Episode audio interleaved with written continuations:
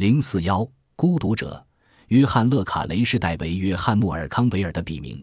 他一九三一年十月十九日出生在多瑟特的沿海小城镇普洱。他的童年动荡不定，充满传奇色彩。专制的父亲罗尼没有给他带来多少欢乐。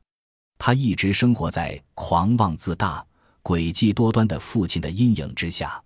罗尼是一个奇特的人物，正如康维尔在一九八零年接受《观察家》采访时对米里亚姆·戈罗斯所说的：“他是个乐天派，他的开销总是两倍于他的收入。他是个幻想家，也许是一个精神分裂症患者。他喜欢使用好几个化名，很多人都觉得他有些不可思议。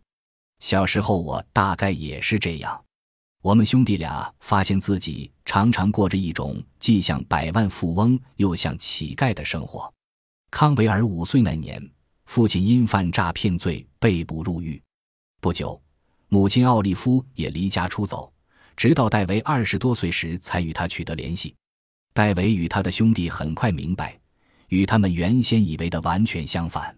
他们的父亲根本没有钱，在经济上，他们一直过着骗人的生活。经常发生账单未付、佣人工资拖欠的事。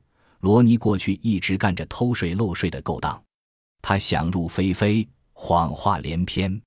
他还非常好色，秘而不宣的风流韵事不少，因而伸手向他要钱的情人也很多。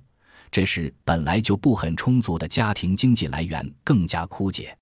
为了继续假冒贵族身份，孩子们必须去私立学校读书。为此。祖父母替他们付学费，让他们进了泰晤士河畔潘伯恩地区的圣安德鲁预备学校。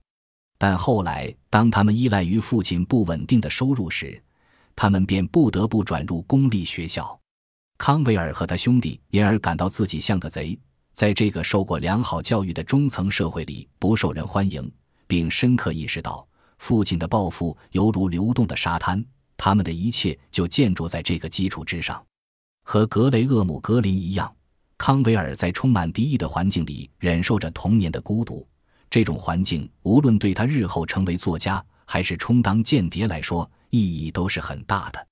一九八三年三月，他在《南岸奇观》杂志上，怀着与格雷厄姆·格林相似的心情回忆道：“我从小就过着一种自我封闭的生活，说话极不坦率，觉得自己好像生活在敌战国。”因为家里发生的一些事情实在太令人震惊了，我不敢让外人知道，只得以一种伪装的面貌出现在众人面前。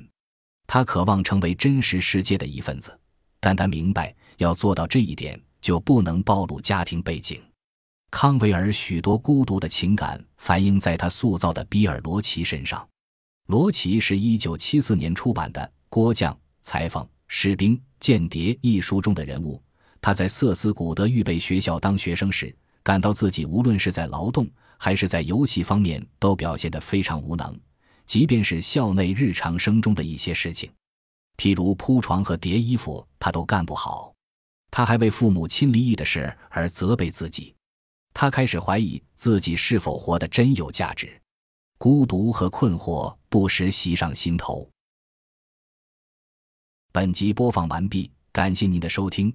喜欢请订阅加关注，主页有更多精彩内容。